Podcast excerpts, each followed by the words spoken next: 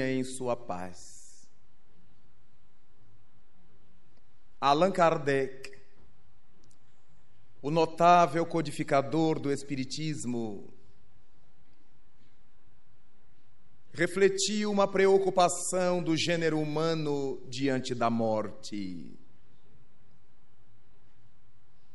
E em o livro que foi intitulado pelos seus amigos depois de sua morte, obras póstumas, publicado em 1890 em Paris.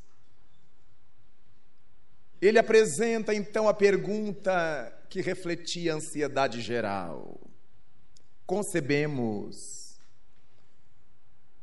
a desencarnação de um indivíduo de alguns indivíduos, em razão do depauperamento orgânico. No entanto, torna-se difícil compreender a morte quando ela se abate sobre dezenas e dezenas de pessoas ao mesmo tempo. Como se poderão explicar essas expiações coletivas? E para responder ao codificador, o espírito que se apresenta e lhe manda a resposta em nome da falange do Consolador, assina-se como Clélia de Plantier e o espírito Clélia de Plantier, numa larga mensagem de rara beleza, nos explica que todos nós, os indivíduos que vivemos no mundo, dotados de livre-arbítrio para as nossas ações, positivas ou não, podemos cometer equívocos podemos cometer erros em três níveis diferentes. Podemos cometer erros na condição de indivíduos, isoladamente. Poderemos cometer erros contra nós, individualmente.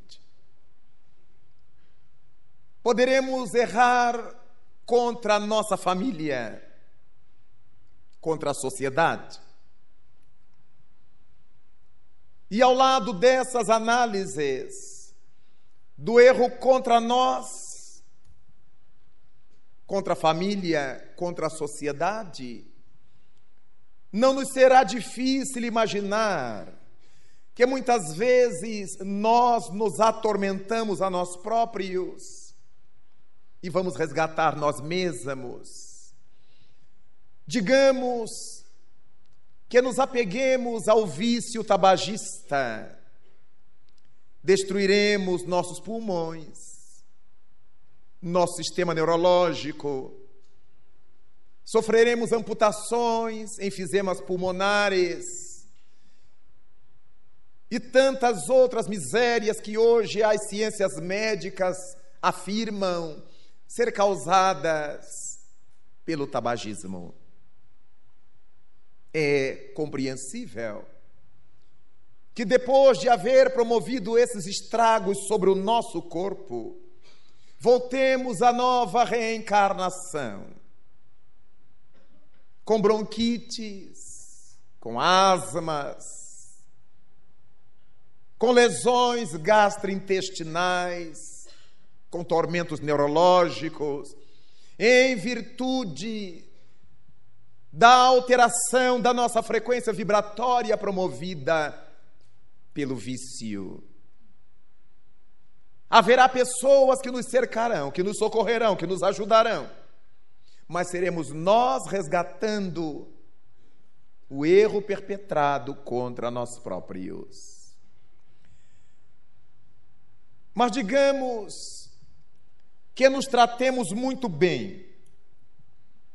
Sejamos macrobióticos, vegetarianos, não usemos alcoólicos nem tabacos, frequentemos academias, tenhamos uma boa disponibilidade física, um bom condicionamento físico, dormimos cedo, afinal, sem reproche, sem retoque sobre nós, mas na família somos verdadeiros déspotas. Agredimos e maltratamos aqueles que não puseram nosso arroz integral na hora certa, que não souberam dar o ponto na nossa carne de soja. Ou se chegamos à academia e ela está fechada, porque a família nos acordou mais tarde, ou não nos despertou mais cedo. Eu me trato muito bem como indivíduo, mas não trato bem a minha família. É natural que eu volte num porvir, numa família que me despreze, numa família que não tenha nenhum cuidado comigo.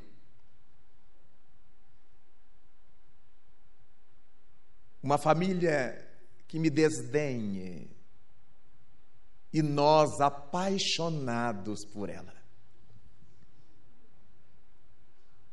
Eu resgato no seio da família, porque no seio da família eu delinqui. Imaginemos que nós nos tratemos muito bem, conforme abordado, que tratemos a nossa família pão de ló, amemos os nossos, queiramos bem aos nossos filhos, os esposos se amem, os pais, mas usurpamos o erário para tratar bem a nossa família. Furtamos a coletividade. Depauperamos os cofres públicos. Espertíssimos, porque ninguém jamais o saberá. Ganho salários altíssimos e nunca trabalho. Estou em férias permanentes. O paletó na cadeira, o chefe está na casa, ninguém sabe na casa de quem, mas está na casa. Os óculos sobre a mesa e passamos a existência inteira homenageados, honrados, ganhando muito bem. E o tempo passou. Nós fomos bons para conosco amorosos para com a nossa família consanguínea, mas verdadeiras hidras da sociedade. É natural que no porvir eu volte, num contexto social em que a minha família me adore, eu goze de boa saúde, porque fiz bom uso dela, mas não consigo suporte social, não tenho emprego e a família diz assim: Mas esse menino estudou tanto. Essa moça fez curso no exterior. Ele é PHD, ela é PHDeusa. E não conseguem nada. Porque chegam num lugar, não é aceito, porque ninguém pode pagar o salário que seu nível comporta. No outro lugar, não é aceito, exatamente porque não há necessidade de um nível tão alto no trabalho que vai ser realizado. E nós não conseguimos entender como é que uma pessoa tão bem formada passa esse aperto e tem que vender sanduíche no parque, abrir uma lojinha, até que as coisas sociais se modifiquem. Ele delinquiu na sociedade. Gosto sempre de me recordar de um episódio vivido por mim quando lecionava no nível médio, antigo segundo grau, e vivíamos aquelas pendências horríveis de baixos salários. E numa daquelas manhãs, na sala dos professores, no horário do recreio, começamos a discutir a respeito do baixo salário da categoria. E os colegas começaram a falar, bastou alguém dar um mote que eu emendei. E eu falava de babejar pelos cantos. E quando nós temos o hábito de falar, a gente começa a falar, todo mundo fica quieto para nos ouvir. E os colegas se assentaram e eu fiquei no centro da roda, com um copinho de café na mão, que não tinha tempo de beber, porque eu tinha que falar. E quando eu comecei a falar, inflamado, contra os governos, contra o salário, eu vi lá na porta da sala dos professores o nosso benfeitor, o Espírito Camilo. E eu digo, ai meu Deus, isso é hora de um guia aparecer. Na hora que a gente quer rodar a baiana, chutar o pau da barraca, colocar o homem velho para fora, lá estava o Camilo velho e foi entrando devagar na sala e me olhando. Eu digo, meu Deus. E os colegas, e aí, Raul, e aí? Eu digo, eu estou pensando sobre esse assunto. Raul, fale mais, eu vou meditar melhor. E eu fui silenciando. E aí, cara? Aproximadamente dois metros de mim, estacou o espírito. E eu em pé, com a xícara na mão, no meio da roda. E o benfeitor me olhou profundamente e me perguntou: por que, que você fala tanto, meu filho? E mentalmente eu lhe respondia, meu irmão, o senhor não vê o que, que a gente está atravessando? Essa urucubaca sem tamanho. E ele me disse: nunca se esqueça que vocês estão onde merecem estar. E rebeldemente eu pensei comigo, é porque ele não paga aluguel, ele não paga IPTU, ele não paga IPVA, ele não pega, ele não paga. Porque no além basta pensar que aparece. Mas aqui a gente morre de pensar, e quanto mais a gente pensa, mais some. E naturalmente ele captou meu pensamento e disse: Não se esqueça, filho, que por esses caminhos por onde hoje vocês andam, nós já caminhamos. E é por isso que estamos aqui agora. Eu não tinha argumentação. Digo, mas meu irmão, o que, que a gente pode fazer nesse problema? Ele disse, meu filho, ninguém gosta de devolver, mas é lei da vida que quem usurpou, devolva. No passado, vocês todos que hoje são professores nesse nível, foram daqueles que fizeram de conta que trabalharam e ganharam bem.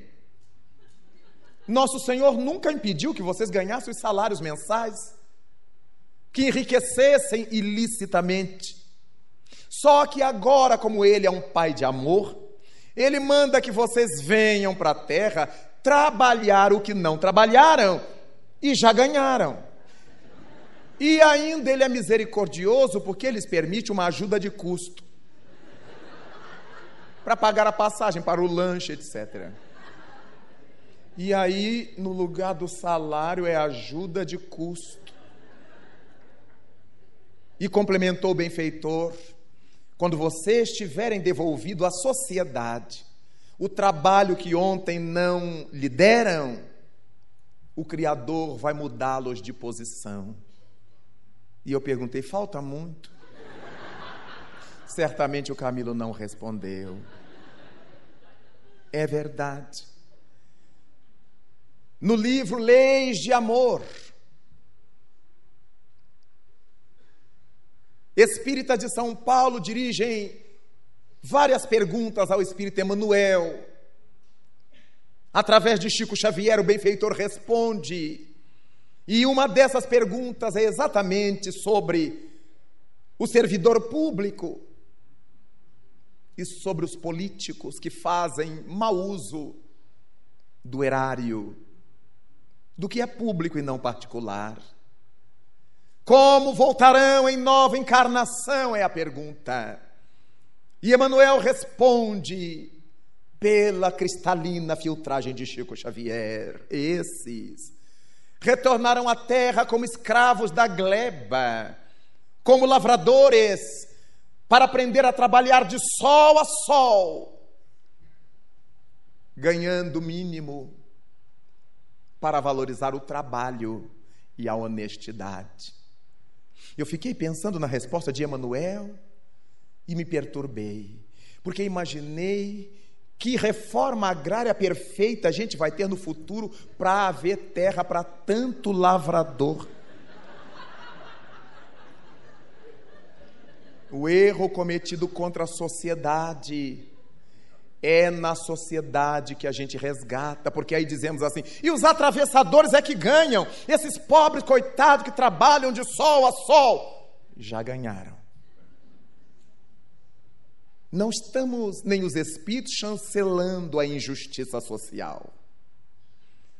Há que se lutar para que os professores sejam bem remunerados. Aqueles que devemos, pagamos, mas os que vêm depois já não merecem. Não podemos aplaudir a exploração do lavrador, mas aqueles que têm débitos com a consciência social voltam para resgatar o débito, para devolver o que usurparam. Tudo bem. Então nós podemos errar contra nós mesmos, contra a família, contra a sociedade e voltaremos para nos acertarmos conosco mesmos, com a família ou com a sociedade. Mas Clélia de Plantier estabelece que nós poderemos cometer desatinos individualmente a sós, poderemos cometer desatinos junto com a nossa família e poderemos cometer desatino no contexto da nossa sociedade, junto aos nossos coevos. E também voltamos para nos acertar em cada um desses níveis. É natural que tenhamos enfermidades autoimunes em que os elementos que nos deveriam defender organicamente são aqueles que nos atacam, são incuráveis. Nós resgatando o erro que cometemos contra nós, o uso de drogas, de tropismo neurológico, o etilismo, o vício alcoólico, a glutonaria, a irascibilidade que nos desarticula o sistema nervoso, as pessoas que são pavios curtos, curtíssimos ou sem pavios, elas voltam com desajustes tais que os pesquisadores chamaram de Parkinson, de Alzheimer, e outros males nessa mesma ordem. Síndrome de Down, de Tourinho, síndromes as mais variadas.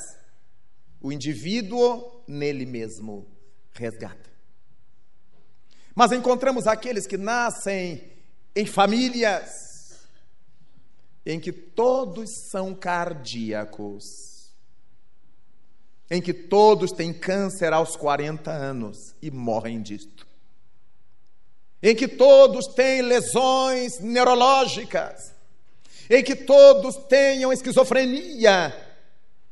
E naturalmente a voz imediatista dirá: Mas isso é a genética. Sim, é a genética. O Espiritismo jamais diria o contrário. O que existe é que, antes que as leis da genética entrem em cena, existem as leis morais que ativam a genética. Por que é que no meio de famílias tão saudáveis o Criador nos colocou para nascer numa que tenha problemas cardíacos? É porque nós merecemos. Com tanta família maravilhosa de atletas, como a nadadora Maria Lenk, que desencarnou nadando aos 92 anos de idade no Rio de Janeiro, recentemente. Por que, que eu nasci numa família que tem câncer aos 40? Que sofre de paralisia quando a gente entra na adolescência? Só homens, só mulheres. Por que razão? É genético, é claro. Mas quem comanda a genética no mundo é o espírito imortal. A sua presença ativa cromossomas, a sua presença ativa os espermatozoides, que fecundarão os óvulos, cuja bagagem somada de pai e de mãe dê exatamente o código de que nós necessitamos. E ao mesmo tempo vemos pessoas que nascem de pais com lesões A ou B ou C, e eles são completamente fora do contexto dessas lesões. Particularmente, eu sou filho de dois hipertensos. Minha mãe desencarnou aos 44 anos de um infarto fulminante, deixando-me aos 4 anos de idade. Era essa a minha dívida. Não era da saúde, era do mau uso da família, merecendo a orfandade. Meu velho pai desencarnou aos 65 anos, com insuficiência cardíaca congestiva, um coração imenso que já não lhe permitia respirar. E o rebento dos dois é hipotenso. A minha pressão arterial desaba como se eu fosse desencarnar. E os médicos não entendem, mas como é que você é filho de dois hipertensos e é hipotenso? Eu digo, é que menos com menos dá mais, doutor. É coisa da matemática. Desse modo, nós vamos percebendo que resgatamos aquilo que necessitamos na família. Há famílias inteiras em que todos são artistas plásticos, para que a gente identifique onde é que eles se equivocaram no passado, no mau uso da arte. Em que todos são matemáticos, para que a gente identifique onde foi o lugar onde eles fraudaram a vida e ao lado dessa arte, ao lado desse gênio matemático, eles carregam suas patologias, suas enfermidades, suas dores. As leis divinas funcionando. Nós resgatamos no mesmo grupo. Quantos são os indivíduos que nós vemos às portas dos hospitais, dos países descuidados, pedindo medicina, pedindo saúde, pedindo sem conseguir, vendo seu ente querido morrer, sem nada poder fazer. O desespero que deve abater uma mãe, um pai. E nós compreendemos. Quando o facultativo olha e diz assim: estou em greve, deixa o paciente morrer. Porque não é gente, é um número para pressionar o governo. Mas no seu juramento ele não disse que ia deixar morrer para pressionar o governo. Ele prometeu, como Hipócrates, a salvar vidas incondicionalmente. A nossa briga é com o patrão, não com o paciente. Aí começamos a compreender. Não estamos aplaudindo a sociedade que não dá saúde ao seu povo. Mas esse povo nasceu num país que não lhe daria saúde, porque deve como família, como grupo social familiar. Todos atravessando as mesmas dores, as mesmas angústias, esperando e sabendo. Não, meu pai é diabético, minha mãe diabética, eu sou diabético. E passo o resto da vida furando o dedinho, e o resto da vida com controle alimentar, o resto da vida a expiação e o socorro divino. Mas nós também podemos errar no grupo social, com o grupo social, seja de nosso bairro, seja de nossa cidade, do nosso estado ou do nosso país. Podemos cometer desares. Imaginemos um Estado em que todos sejam racistas. E quem não é racista explicitamente, não mexe uma palha contra essa mazela social. Logo concorda. Justifica e o tempo passa. É natural que encontremos depois uma cidade inteira, um estado inteiro de gente que sofra preconceitos. E nós dizemos assim: como é que pode? Um país inteiro de gente preconceituosa será um país inteiro sofrendo preconceito. Nós nos perguntamos: será que isso é possível? Tanta gente assim? É possível. Vale a pena pensar. que há, por exemplo, preconceituosos no Rio de Janeiro, preconceito racial, suponhamos, preconceituosos em Nova York, preconceituosos em Tóquio, preconceituosos em Israel, preconceituosos na África, todos raciais. E quando Nosso Senhor resolve fazer uma higienização no campo do preconceito racial, é como se houvesse um psicoímã, um imã divino, que saísse catando esses indivíduos desses vários países e reunisse num lugar só e de repente nós dizemos assim: meu Deus, como é que um avião com 400 pessoas explode, morre todo mundo? Será que todo mundo devia a mesma coisa? Devia. Cometeu junto? Não. Mas estava na mesma frequência daquele mesmo tipo de equívoco. Aqueles que esbofetearam sua mãe, seu pai, agrediram a família. Tem esse aqui, tem aquele ali, tem aquele acolá, tem aquele. Um belo dia a justiça divina diz: temos que arrumar essa ingratidão para com os pais.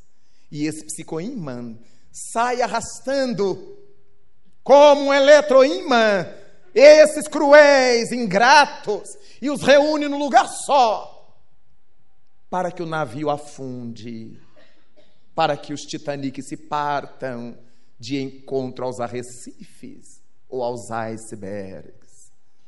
Como, meu Deus? Não é possível que todas aquelas pessoas tivessem cometido tanto erro.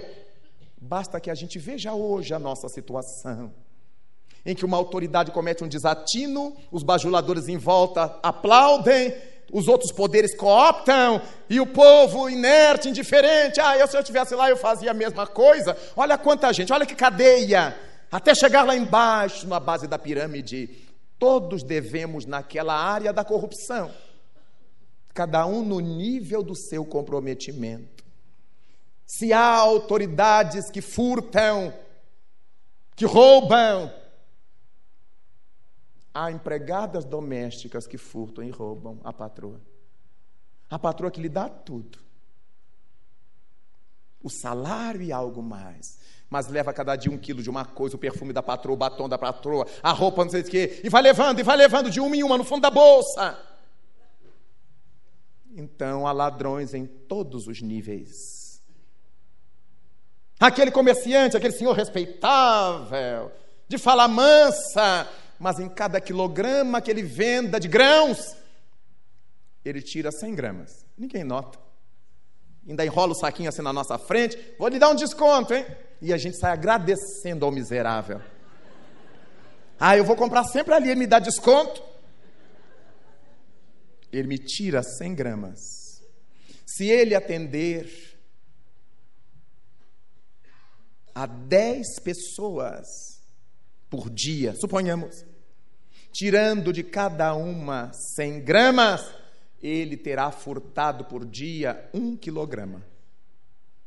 Por dia.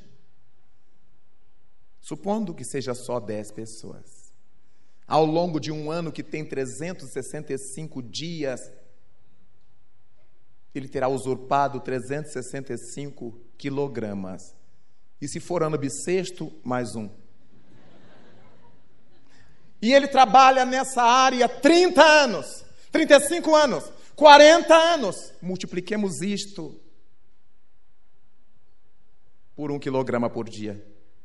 Ao final da existência, aquele homem tão respeitável que a gente deu o nome dele à rua, à praça, estará devendo uma seara de feijão, uma plantação de arroz, de milho, de qualquer grão, onde ele surrupiou. E a gente diz assim: Fulano trabalha como um cão e não tem nada. E tudo que produz é para pagar dívidas.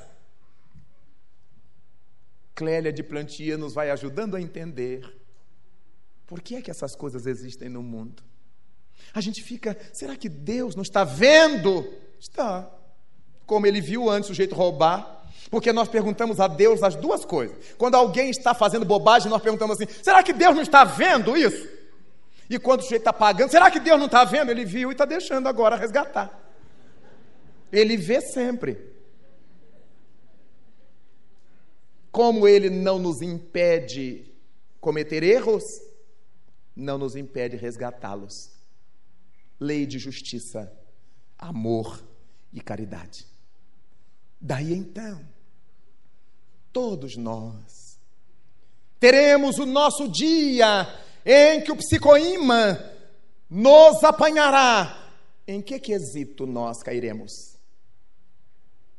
Quando o Criador quiser queimar vaidades e vaidosos, quando ele estiver desejoso de queimar orgulhos e orgulhosos, quando ele resolver arrebanhar os hipócritas, os falsários, qual será a nossa vez? Em que conjunto desses nós entraremos? Cada um que se conhece deve se avaliar. E é por causa disto que, ao estudarmos a página de Clélia de Plantier, nos recordamos de que, no último 17 de julho, antes das 19 horas, o Boeing 320 da TAM, descendo em Congonha, São Paulo, perdeu o controle e atirou-se sobre uma loja da mesma empresa. E foi o caos. São Paulo parou. O Brasil inteiro chorou. Durante três semanas inteiras não se falava em outra coisa. Foram as pistas que não tinham grooving. Foram as manetes, uma acionada e outra não. Foi erro do piloto, do de saco e seu copiloto. E cada qual levantou uma hipótese. Mas ele passou muito rápido, ele não devia ter passado nessa velocidade, mas ele sempre a morte nos mexe na imaginação. Quando qualquer dos nossos desencarna, nós caímos num complexo de culpa. Será que eu não agi será, mal com ele? Será que eu não fui cruel com ele? Será que eu não podia ter amaciado? Será que parece que inconscientemente tememos a morte e o que o morto poderá fazer conosco e resolvemos nos redimir com o morto? Todo morto, vejamos só, fica bom. Ele tinha suas diferençazinhas, mas era uma pessoa boa, não valia nada. Mas nós resolvemos dizer que ele era bom. É medo do que eles possam fazer ao nos ouvir falar mal deles. Quando o voo 3054 se espatifou no chão, ali estavam quase 200 devedores da lei. Eram nossos amores, nossos filhos, nossos pais, nossos amigos, nossos irmãos, mas eram devedores da lei.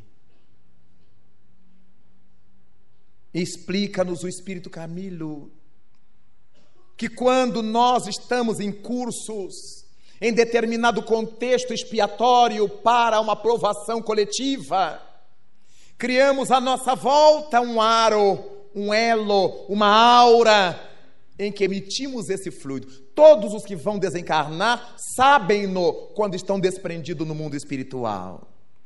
Os anjos guardiães falam-lhe, do mesmo modo que o médico nos diz: Olha, vou marcar cirurgia para tal dia, viu? Tal dia você esteja em jejum, compareça no hospital tal hora. Só que nós voltamos para o corpo e nos esquecemos. Nos esquecemos na consciência atual, mas a mensagem está no nosso inconsciente e vaza. E existem aqueles que vão preparar os papéis todos, deixam tudo pronto para a família. Naquele período, nunca ligou para nada. Resolve visitar os parentes. Eu vou lá no Rio Grande do Sul, eu vou lá na Noruega, eu vou lá na China, porque eu estou com muita saudade de fulano, de Beltrano, meu filho, minha filha. Não sabe por que, que deu aquela saudade de repente. Não estou dizendo que quem tem saudade dos outros já vai morrer, hein, pelo amor de Deus. Mas ocorre com aqueles que vão desencarnar dessa maneira. Então, porque nós desenvolvemos uma aura com essa emissão do que vai acontecer, quando nos vamos juntando aqueles que vamos padecer o mesmo transe, vamos criando um campo energético mais forte sobre aquele problema. Todos os que estão vinculados àqueles problemas e que foram catados pelo psicoímã se aproximam e ficam e gostam. Aí ah, eu vou nesse voo. Você não quer trocar minha passagem? Eu quero ir nesse horário. E todos aqueles que não têm nada a ver com aquela energia se sentem mal quando se aproximam. Ah, eu não vou nesse voo, não. Ah, não vou entrar nesse ônibus, não. Ah, nesse táxi eu não quero ir. Mas por quê? Ah, não sei. Não gostei dessa cor. Ah, não gostei do bigode do chofer. Porque a gente tem que achar uma justificativa que não é racional. Ela brota lá de dentro de nós. E quando os jornalistas começaram a entrevistar as pessoas que iam viajar no voo 3054 e que não voaram. Nós começamos a escutar as histórias. Um pai de santo da Bahia tinha que ser pai de santo. Chegou no aeroporto, falando ao celular com alguém que o chamara, e a conversa estava tão importante, e o assunto era tão importante, que ele pediu à atendente do check-in para desmarcar a passagem dele, ele ia embora dois dias depois, ia se encontrar com quem estava ligando para ele. Escapou. Uma jovem, torcedora do Grêmio, fanática, 15 anos. Pela primeira vez saía sozinha de Porto Alegre para passar uns dias de férias com uma amiga em São Paulo, na casa da avó. E quando entrou no avião, deixada pelo pai no aeroporto, ligou do celular para o pai. A última ligação, obrigado, papai, pelo presente que você me está dando. E falou, e os dois se emocionaram. O pai judeu, a filha judia, para que logo mais ele tivesse a notícia da tragédia. Ao lado da loja da Tan Express. Um português tinha uma oficina mecânica. Imaginemos na Washington Luiz, uma via importantíssima de São Paulo, às 18 horas, ele começou a se sentir mal. A loja fecharia às 20 horas. Em São Paulo, movida capital, como é que alguém resolve fechar a loja às 18 horas, duas horas antes? Mas ele se sentiu mal. Qualquer dono da empresa que se sinta mal dirá para o gerente: oh, você fica aí, cuida das coisas, fecha a loja que eu vou embora.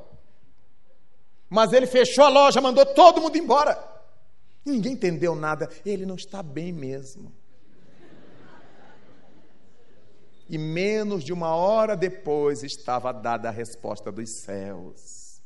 Mas do outro lado da Tan Express, um posto de combustível, o jovem taxista para o carro para abastecer e possivelmente valer o bilhete que a noiva acabara de escrever para ele quando se viram pela última vez. Na hora em que o avião arrebenta o posto e tudo explode e incendeia-se. E a noiva, em desespero, achou-se o carro completamente carbonizado ao lado, dentro do posto, ao lado da loja. Mas será o dele? Não tinha como identificar. E no meio de papéis chamuscados, o bilhete dela chamuscado tinha sido ele. Porque naquele momento Uns chegaram, outros saíram. Quem estava chegando na loja para apanhar encomenda, para levar encomenda. Quem tinha ficado na loja até mais tarde para acabar de resolver problemas. Quem precisou sair mais cedo tudo isto não é por acaso. Mas, curioso, para minha cabeça, e analisando a mensagem de Clélia, o avião desceu, disseram técnicos, com uma velocidade inusitada para o avião que vai aterrizar. E numa desabalada carreira, ele seguiu em frente, por isso, por aquilo, por aquilo outro. Mas curiosamente, ao invés de se estirar por sobre a avenida que passava embaixo na linha reta, ele fez uma guinada para a esquerda e entrou na loja da empresa dele. Ah, é demais. Na velocidade que ele ia, como é que agarra, vira para a esquerda e não para a direita, e não vai em frente, e entra exatamente na loja? Por que, que não cai no meio da rua? Por que, que não passou da loja para cair na avenida atrás? Quem deve, paga. Todos nós. Teremos o nosso dia de resgatar como indivíduos. Já estamos resgatando como indivíduo da família, que a gente tem toda a doença que a família teve. Resta saber se não temos comprometimentos de ordem social, de ordem grupal, que ainda teremos que resgatar. É por essa razão que compreendemos quando o historiador Brentano descreve as epopeias do século XI, quando Tancredo de Siracusa e Fernando de Bulhões, nas Flandres, resolveram formar um exército de mercenários para invadir em nome da fé Israel, invadindo Jerusalém, com o argumento de que desejavam recuperar os territórios santos por onde Jesus houvera passado, onde ele houvera pisado. E surge a cruzada do século XI. Tancredo Siracusa mandou confeccionar uma bandeira branca com uma enorme cruz representando o Cristo. Mas não era o Cristo que ele queria servir, ele queria dilapidar, ele queria roubar, e por onde passava o seu exército mercenário, ia destruindo as pessoas, matando as pessoas, ficando com seus haveres, saqueando. Souberam os auxiliares de Siracusa que na região dos Mouros, as pessoas, sabendo da invasão, tinham engolido joias de ouro na tentativa de preservá-las. Ele não titubeou, ordenou aos exércitos mercenários que, ao passarem por ali, abrissem o ventre das pessoas vivas para procurar nas vísceras as possíveis joias engolidas por elas, em nome de Jesus. Era a bandeira com a cruz e o fundo branco. Quando, na década de 70, são tomados pelo fogo na capital de São Paulo, o edifício Andraus, o edifício Joelma, logo depois, após aquela mortandade imensa, gente carbonizada, gente se atirou dos prédios. Chico Xavier recebe do Espírito Epifânio Leite dois sonetos nos quais ele descreve a história daquele episódio. Eram cruzados, diz Epifânio Leite. E abre a história em pequenos versos, para fechá-la dizendo enquanto nos céus da Pauliceia viam-se rolos de negra fumaça do mundo espiritual. Víamos escadas luminescentes por onde passavam os vitoriosos, aqueles que haviam resgatado a consciência de culpa, voltando para o doce lar da imortalidade. São dois cenários. O cenário de destruição que vemos aqui e o cenário de recuperação e de luz de quem resgata. As tsunamis, as placas tectônicas que se movem, produzindo terremotos, maremotos, desespero e morte, sem que ninguém seja culpado, para que ninguém seja motivo do escândalo as próprias leis divinas, as leis físicas, as leis planetárias funcionam para que quem deva possa resgatar. Evoco os dias de minha adolescência começante. Tinha acabado de cumprir 13 anos de idade. Era também um dia 17, 17 de dezembro de 1962. Tinha acabado de sair da missa pela manhã. Membro da cruzada eucarística que era e coroinha auxiliar da missa. E voltando para casa, pude ver os caminhões e os carros abertos do Gran Circo norte-americano que apresentaria na tarde daquele domingo a sua última apresentação em Niterói. Os carros e caminhões abertos levavam dançarinas, equilibristas, palhaços, animais. E a garotada em crise, de emoção, parada nas calçadas, acompanhando a movimentação dos carros vagarosos e eu ouvia dos meus amigos: ah, logo mais eu irei, logo mais eu vou, vou pedir à mamãe, vou pedir ao meu pai. E eu também resolvi pedir ao meu pai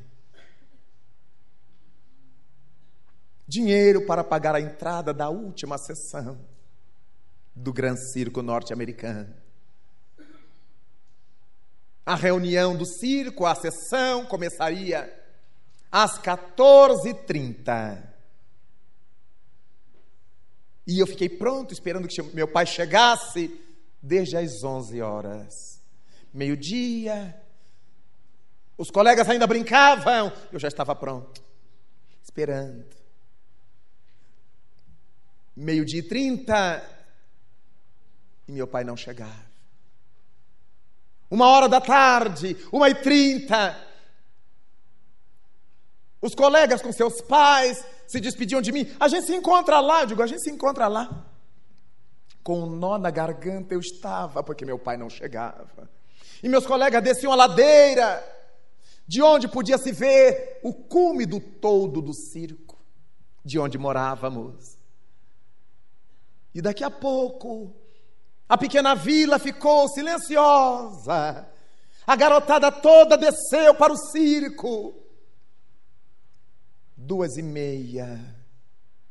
O espetáculo estaria começando, pensei, e meu pai não chegou.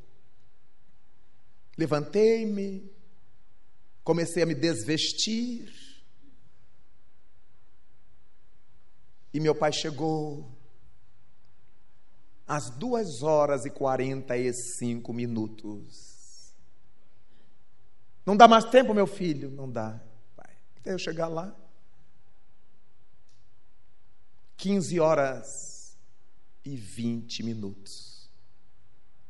A gritaria. O povo saindo no quintal. O que que houve? O que que houve?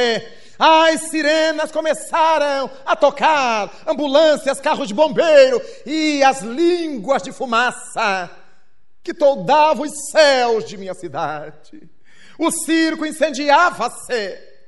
Disseram depois que um ex-funcionário embriagado e desejoso de vingar-se dos donos ateou fogo às bases da lona, já que era a primeira experiência de lona de circo feita de plástico. E quando o fogo lambeu, a lona de plástico veio abaixo, incendiando-se e plástico agarra, e os animais corriam e pisoteavam as pessoas, e umas a outras se pisoteavam. E quando, às quatro horas da tarde, o silêncio tomou conta da cidade inteira. Ambulâncias que não davam conta, carros de bombeiros e de funerárias, prantos, desespero, cinzas e dor.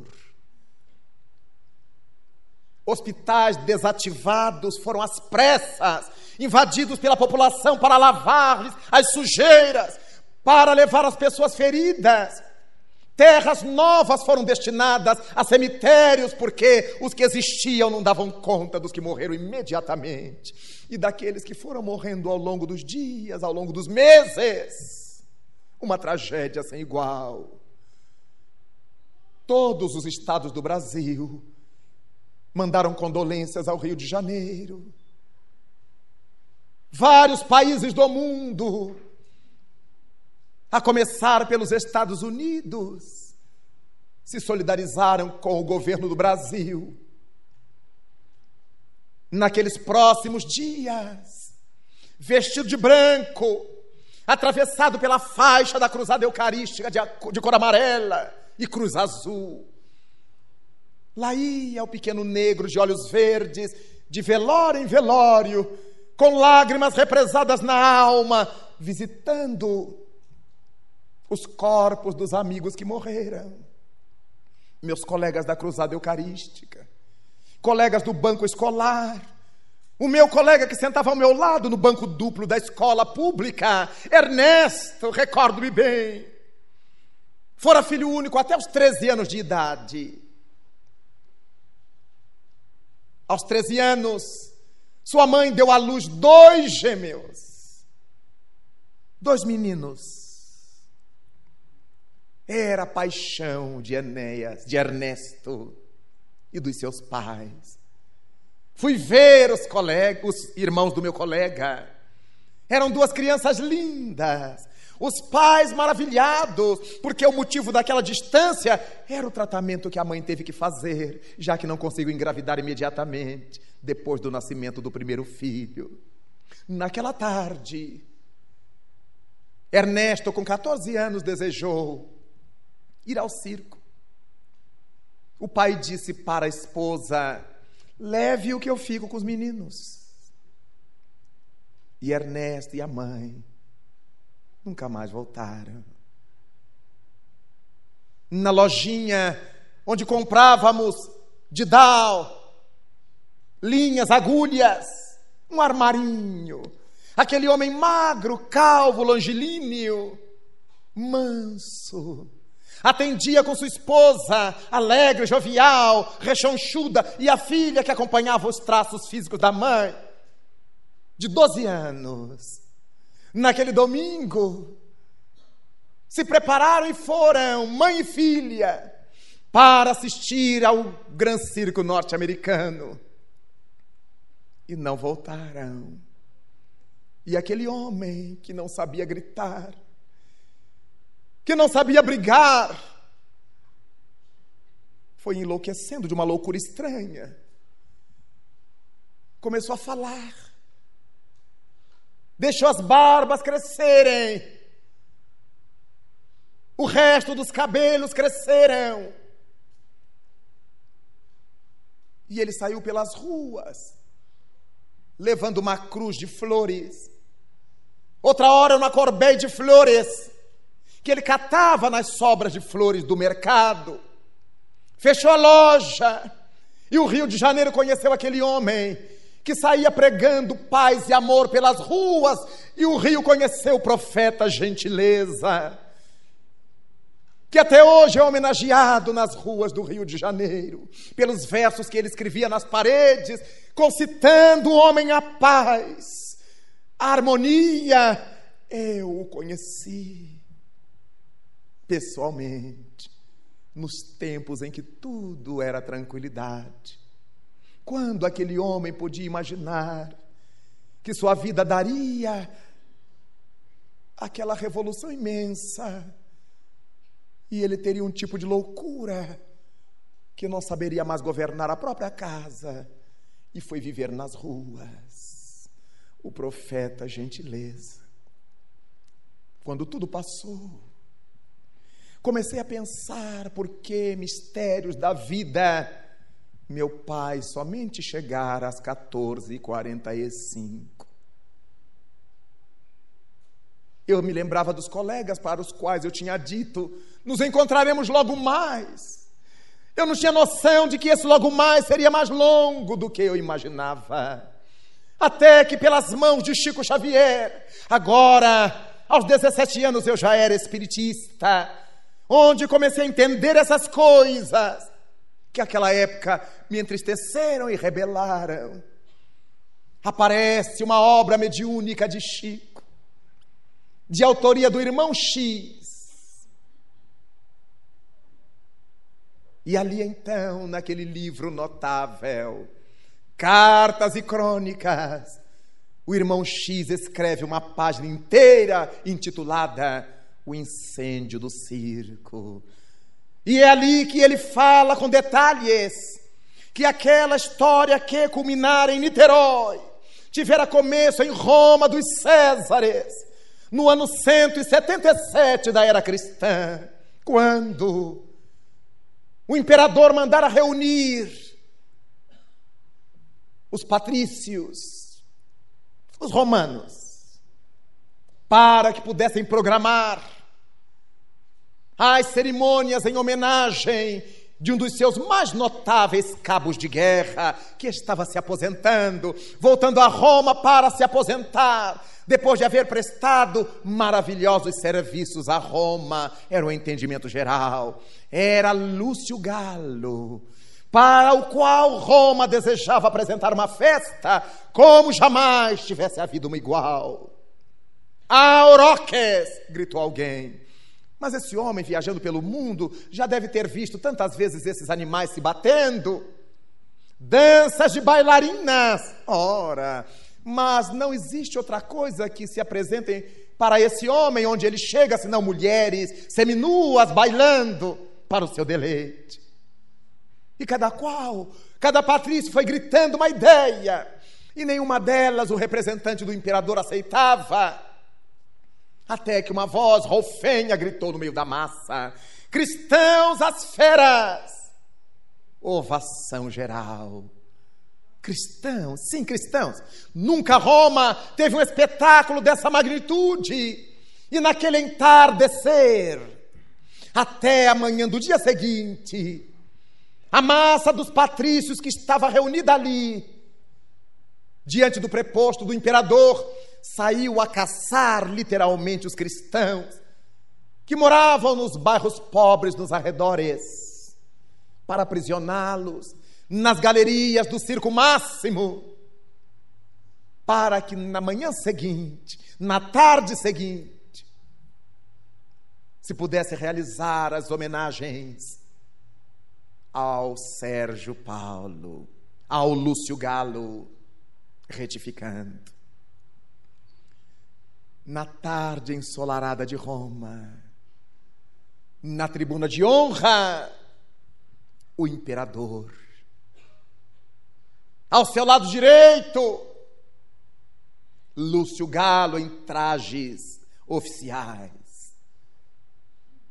A massa nervosa. Em redor do circo, homens e mulheres empalados, aguardavam a morte no sacrifício, esvaindo-se em sangue.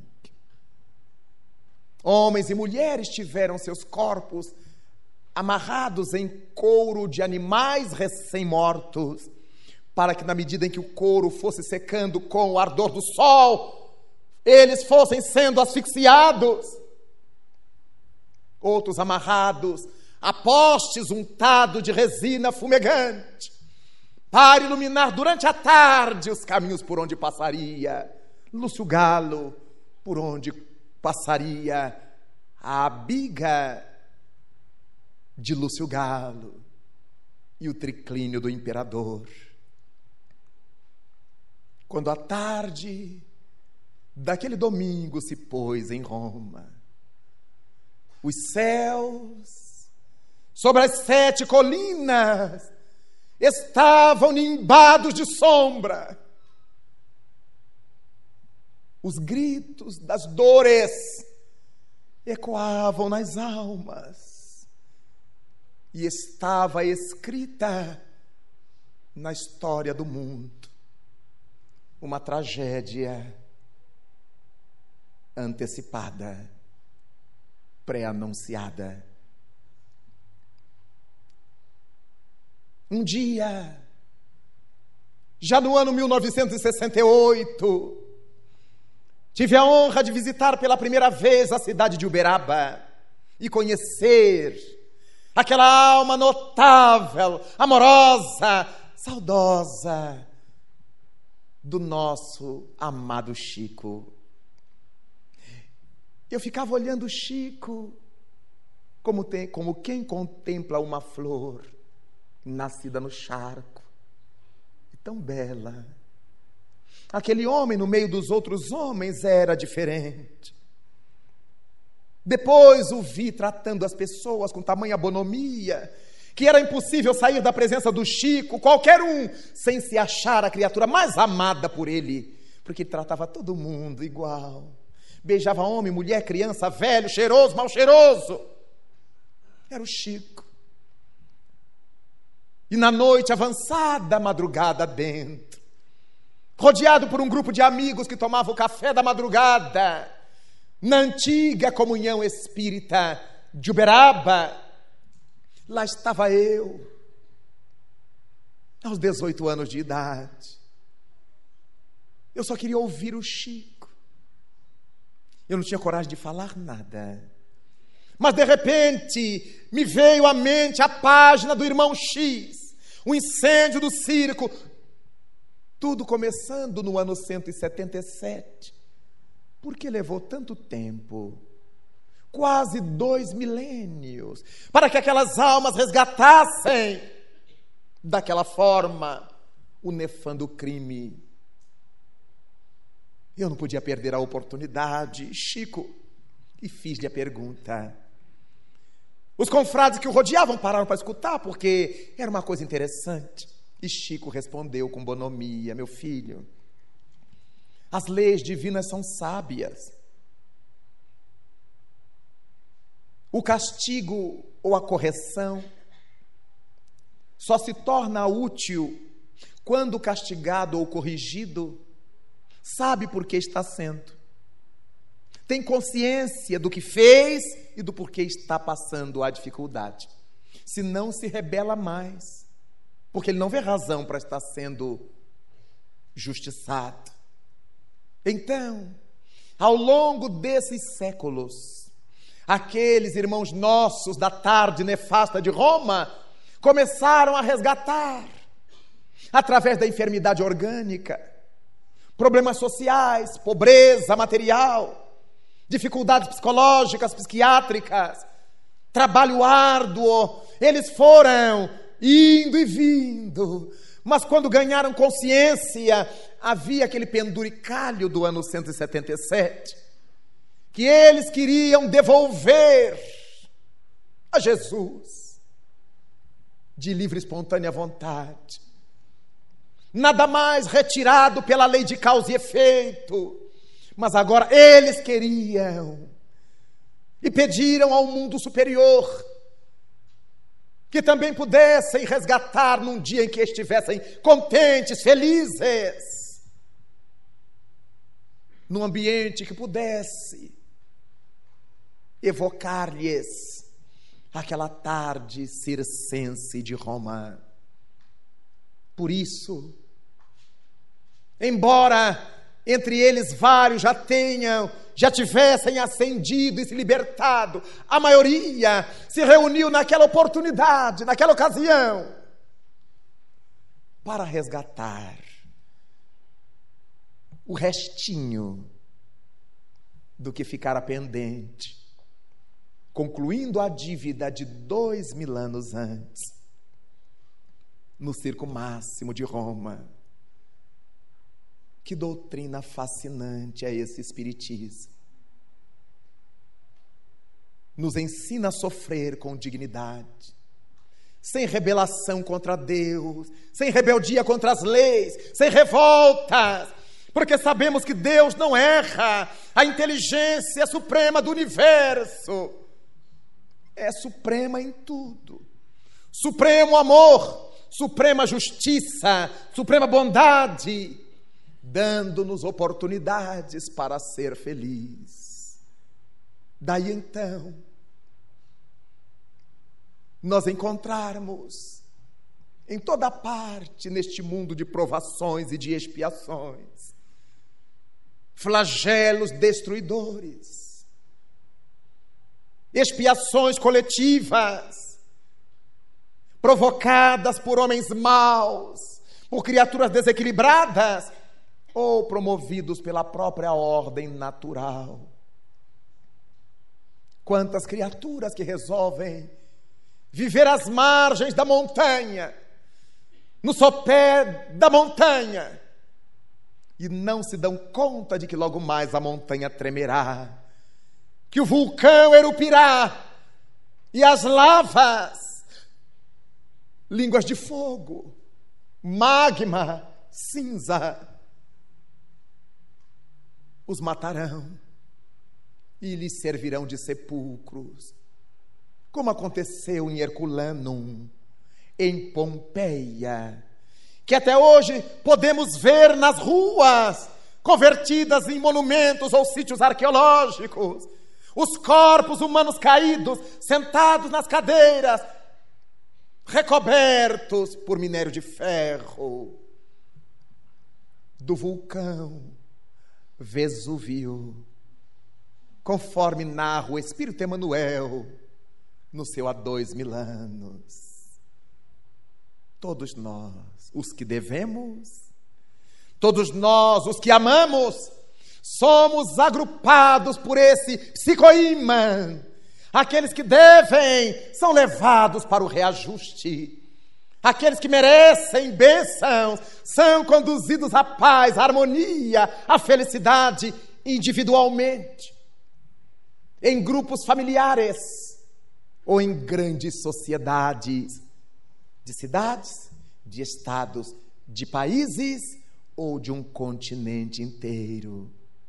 É por isso que encontramos enfermidades que só acometem negros outras só os de pele vermelha. A enfermidade que só os brancos têm por causa da bagagem genética. E há enfermidades que não escapa a ninguém. Nenhuma raça, nenhuma etnia, nenhuma cor de epiderme. É genético. Mas por que é que Deus nos situa nesse ou naquele quadro genético? Para que tenhamos oportunidade de reaver a saúde interior 17 de julho de 2007.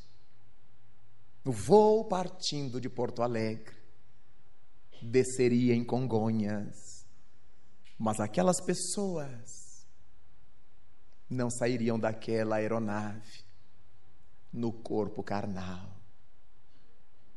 Doloroso. Mas Deus não erra. Oxalá possamos todos nós dar conta de nossos compromissos para com a vida, procurando hoje ser melhores do que fomos ontem. E hoje, nos esforçando para que amanhã sejamos ainda melhores. Eis o nosso fanal. Cada dia que passa, meus queridos irmãos, na grande pantalha da vida, nossos nomes estão surgindo. Vão sendo riscados os de cima e os nossos vão tomando lugar. Um dia, eu estava na reunião mediúnica. E há umas coisas da mediunidade que a gente fica pasmado. E de repente eu vi uma tela, uma tela luminosa, com alguns nomes de pessoas que iriam desencarnar e que os espíritos estavam prestando assistência. E eu olhei os nomes, letra A, letra B, letra D, e pensei com meus botões assim: ainda bem que meu nome está longe, é com R. Aí um espírito amigo que estava na reunião disse para mim: Você se engana, seu nome é com J. Eu digo: Epá! Eu esqueci que tinha um José. E eu já estava pensando que eu ia demorar mais por causa do R. E o José Grosso me disse: Você nunca sabe, meu filho, se o Senhor começará a chamar em ordem crescente ou decrescente. Eu digo: Então, perdeu a graça. Quem tivesse o nome com Z, Zilda, Zenaide, Zerildo. Eu digo, mas eu sou Zé. Apelido não vale. Tem que ser o nome. É tão bom ser espíritas e saber essas coisas. E não guardar esse luto horroroso para o resto da vida. É tão bom saber que os nossos mortos estão de pé, que os mortos vivem, e de cada desastre não provocado por nós, por suicídio, saímos leves como as falenas que voam na manhã de sol sobre os jardins floridos. Não chegam a ver os despojos destroçados, carbonizados. As falanges de assistentes espirituais estão a postos. Essas criaturas desmaiam, perdem os sentidos pelo impacto, pela intoxicação, pelo choque emocional. E são levadas nesse estado pelos benfeitores que os amam. Familiares queridos, vem, filho meu, você acabou de cumprir mais uma dolorosa etapa. Vem usufruir as bênçãos das quais se fez merecedor. Enquanto nos céus de São Paulo se levantavam os rolos de fumaça negra, a nossa visão espiritual, dirá Epifânio Leite, contemplava as escadas luminosas por onde subiam os que haviam vencido o mundo das expiações. Cada qual de nós está preso a uma dificuldade qualquer, e mais dia menos dia resgataremos o infarto fulminante do miocárdio sobre o leito, se merecermos. A morte suave num leito hospitalar a morte impessoal num atropelamento da estrada. Tal vida, tal morte. Por isso dizem os espíritos do bem, que na tese dos espíritos, quatro pontos vêm delineados em nossa trajetória espiritual, podendo ser por nós modificados. O berço em que vamos nascer, pelos vínculos da lei da causalidade a profissão que vamos exercer, porque é através dela que Deus nos permite dar à sociedade aquilo que aprendemos ao longo das vidas, nosso saber. O nosso casamento, nossa união ou não, porque essa união corresponde ao trabalho do nosso crescimento em conjunto com outra pessoa, limando-nos reciprocamente, para que todos nos reergamos e, por fim, a desencarnação. à exceção do berço, tudo mais nós podemos intervir. Trabalhar em alguma coisa que a gente não gosta para ganhar mais dinheiro e ser infeliz e ter úlcera, infartar, rico o caixão será. Poderemos amar uma pessoa, mas resolver nos unir com outra pelas posições políticas, econômicas, sociais que ela nos vai oferecer.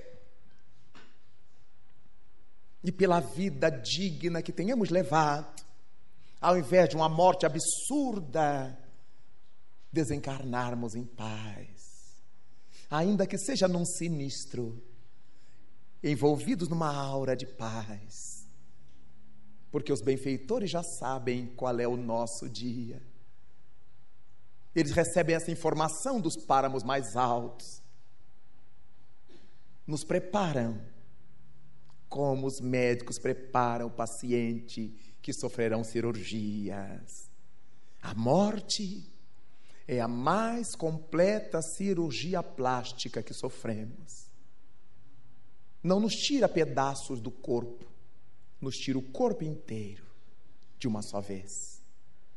E tem o poder de nos embelezar totalmente, ou nos enfeiar durante muito tempo. Depende do que carregamos por dentro.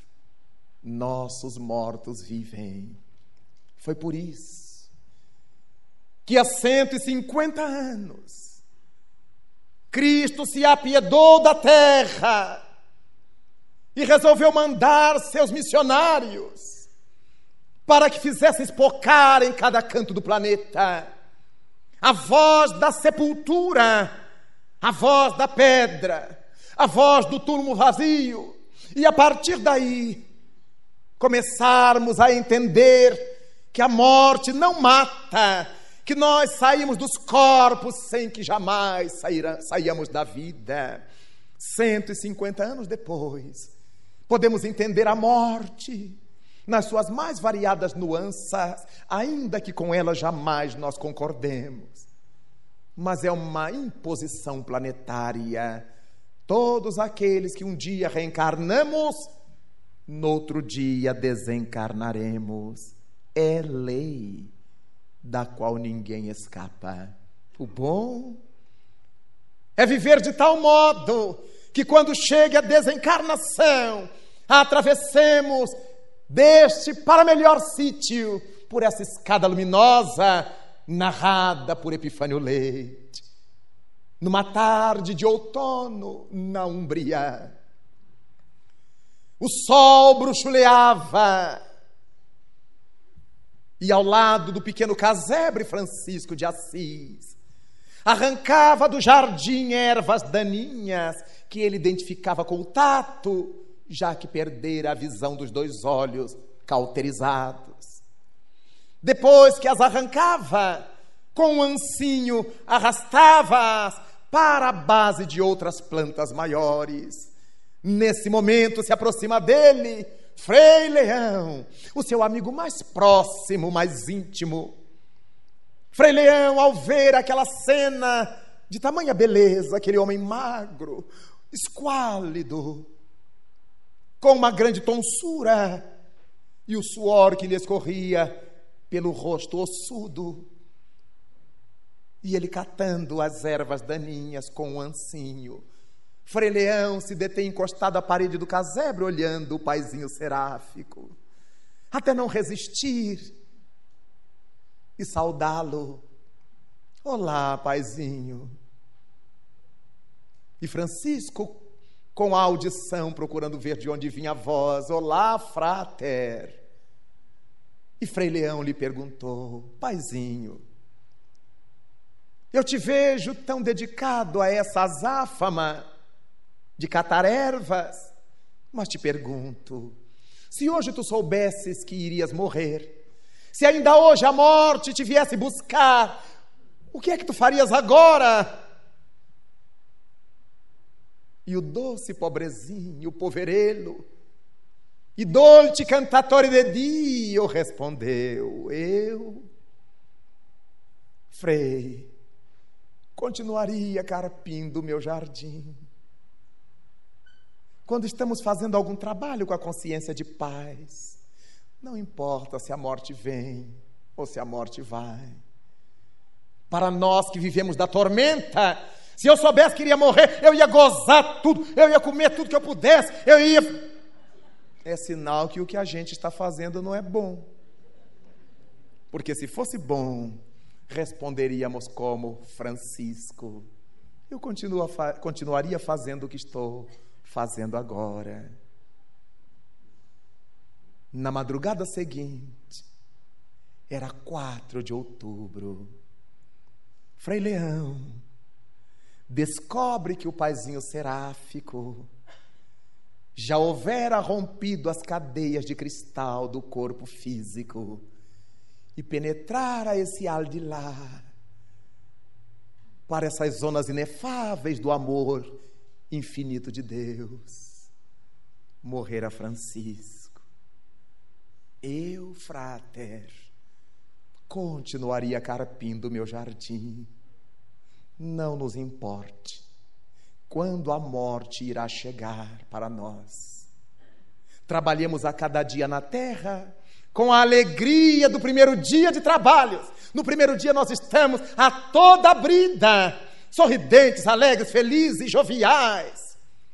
E com a responsabilidade do último dia, que sabemos que temos que entregar o serviço pronto, que temos que deixar tudo pronto, temos que fazer todo o trabalho. Cada dia pode ser ele o último dia. Por isso, nenhum temor da morte. Tenhamos cuidado com a vida planetária que estamos levando. 150 anos depois, podemos compreender Clélia de Plantier ao falar-nos das expiações coletivas e comovidos até não mais poder contemplando as constelações como altar da natureza. Não temos outra alternativa senão agradecer ao homem de Nazaré, que abriu-nos as portas da terra para que aqui viéssemos aprender e resgatar. No mundo de provas, onde se aprende, no mundo de expiações, onde se paga débitos, e de mãos unidas, genufletidos diante do altar da vida, consciente de que a morte não existe, de que os nossos mortos vivem e que estão de pé, nós todos cantaremos entusiasmados: Louvado sejas Senhor Jesus, na glória imortal do lar celeste, pelos bens que ora nos trouxeste, no evangelho da nossa redenção, na tarefa renovada que o teu olhar nos consente. Hoje, de espíritos reverentes, nós rogamos pelo teu amor, pobres cegos, que desde há milênios estamos fugindo à luz a qual nos elevas. Hoje, Senhor, a nossa oração rompe as trevas. Escuta-nos, Senhor. E, se possível, vem, vem retificar o nosso passo, a fim de que trilhemos a estrada corrigida. Vem sustentar-nos ali da vida, na fonte inesgotável do eterno bem. Dá-nos, Jesus, tua bênção.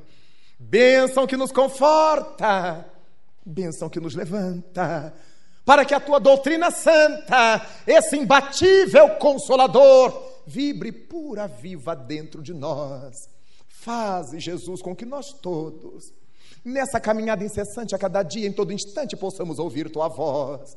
Ampara-nos a esperança, socorre-nos a pobreza e liberta nossa alma ainda presa de tanto erro nessa multissecular imperfeição Mestre excelente, Senhor de toda verdade, Senhor da morte, Senhor dos espíritos, ensina-nos hoje sempre a guardar-te com unção, com devoção e com inesgotável gratidão, na intimidade singela, nada obstante sincera, do nosso próprio coração. Obrigado, Senhor da vida. Muito obrigado, senhores.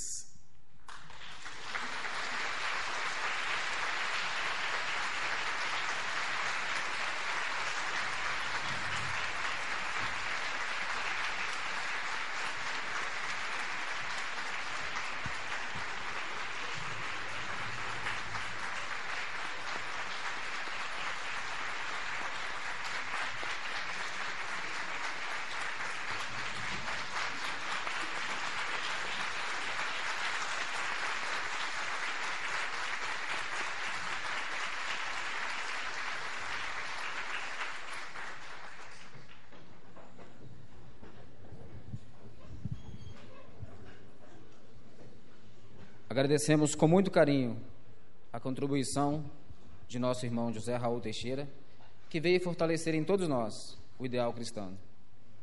Rogamos a Deus que o abençoe em sua missão. Chamamos assim Alessandra Ribeiro Maia para prestar uma homenagem ao nosso irmão José Raul Teixeira.